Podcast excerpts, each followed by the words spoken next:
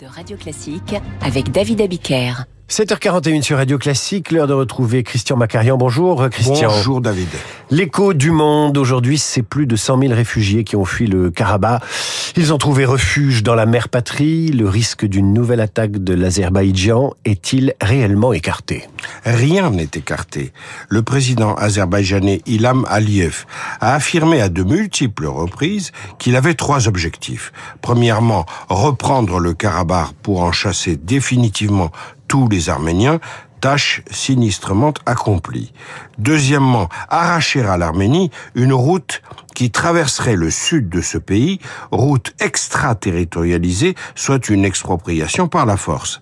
Troisièmement, modifier la ligne frontière entre l'Arménie et l'Azerbaïdjan au profit de Bakou. Bref, un tournant stratégique majeur. Absolument. Pour Aliyev, le sud de l'Arménie, qui permet aux autorités d'Erevan d'avoir une frontière commune avec l'Iran, est une terre à reconquérir, car le peuple azerbaïdjanais est divisé en deux entités. L'Azerbaïdjan proprement dit, à l'est de l'Arménie, avec Bakou pour capitale, et le Nakhichevan, le Nakhichevan, à l'ouest de l'Arménie, qui comporte un point de passage avec la Turquie. Selon le tracé voulu par Staline en 1923, l'Arménie chrétienne sépare ces deux zones de peuplement musulman azéri. Il suffirait donc de piétiner la souveraineté de l'Arménie pour que l'Azerbaïdjan se retrouve directement relié à la Turquie. Quelle est l'attitude sur ce sujet du président Erdogan? C'est lui qui est le plus favorable à ce projet de réduction de l'Arménie. Erdogan veut faire de la Turquie le plus grand hub gazier et de toute la Méditerranée jusqu'à l'Asie.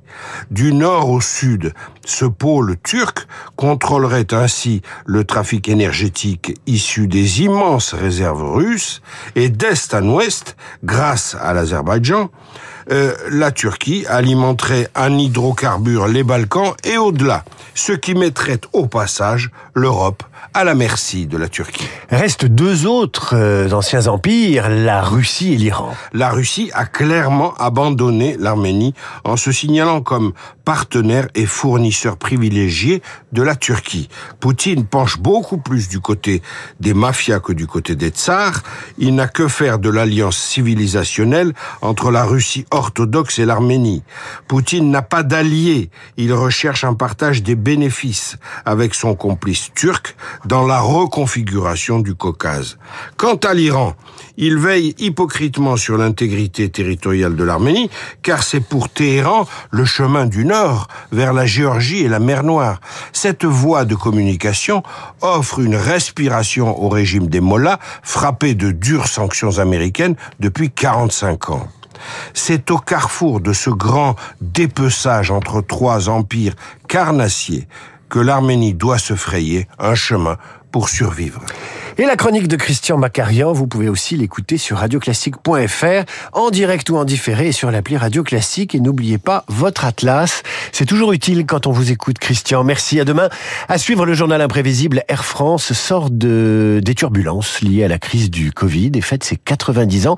Et c'est Marc Bourreau qui fait du ciel ce matin le plus bel endroit de la Terre, Radio Classique.